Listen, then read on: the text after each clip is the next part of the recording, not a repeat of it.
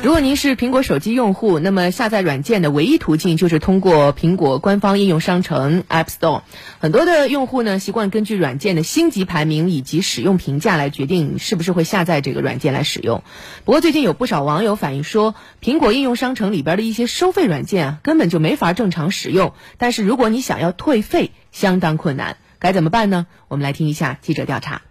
在苹果应用商店搜索“韩剧”关键词，这个收费六元的韩剧 TV 大全软件排在前列。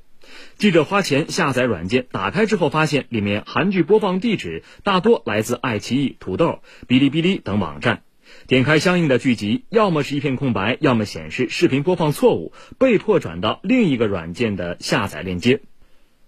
这个看不了剧的付费软件却有两千多个评分，大多数都是五星好评。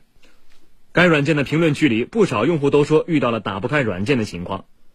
对于使用体验不佳的软件，用户能申请退款吗？随后，记者拨通苹果官方应用商城的客服电话，客服建议先联系软件开发者，由他们处理退款。我们联系不上的话，你们是不是也可以帮助我们去解决一下？我们没有办法说是直接帮您，就是联系他们或者转接他们，只能说是建议您通过搜索引擎那边，就是搜索一下他们的客服电话。你们自己有没有一个监管，或者说就是说当时卖的时候会不会对他进行一个审查？我这边的话只是一个小小的客服，确实呃没有办法就是回答您这么高深的一些问题。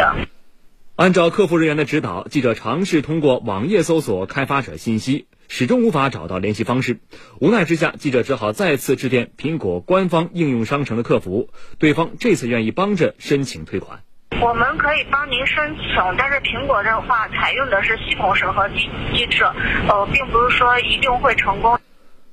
对于记者质疑这款无法正常使用的软件为何能有那么多的五星好评？苹果官方应用商城的客服也只是回复说会把这个问题反馈给相关部门，并没有任何解释。对此，律师说，苹果手机使用的是封闭的 iOS 系统，消费者购买苹果手机只有下载苹果官方平台上的相关软件才能使用，而消费者没有办法判断软件本身的好坏，一切都是基于对苹果品牌的信任。而苹果应用商城里的付费软件存在质量问题，首先负责任的就应该是苹果应用商城。因为消费者他不可能去一个一个的去识别这些软件的开发商去跟他们维权，并且他也是通过苹果商店这个平台去付了费用，然后由苹果商店把这个费用，然后再以分成的形式去转付给商家。那么最直接的来讲，消费者就应该向苹果的平台去要求。有这个赔偿。而对于有些软件评分和质量并不相称的问题，律师表示，不排除有商家通过现金奖励雇佣水军刷好评，迷惑普通用户下载。如果这种情况多的话，就会影响用户体验。建议苹果公司对这种问题进行监管。那它在后平台的话是可以识别到每一个注册的呃用户的人员。那么如果频繁，如果有人一直频繁的刷单，或者是刷各种这个 A P P 的一个评价，那么它就应该提高这个警示的级别。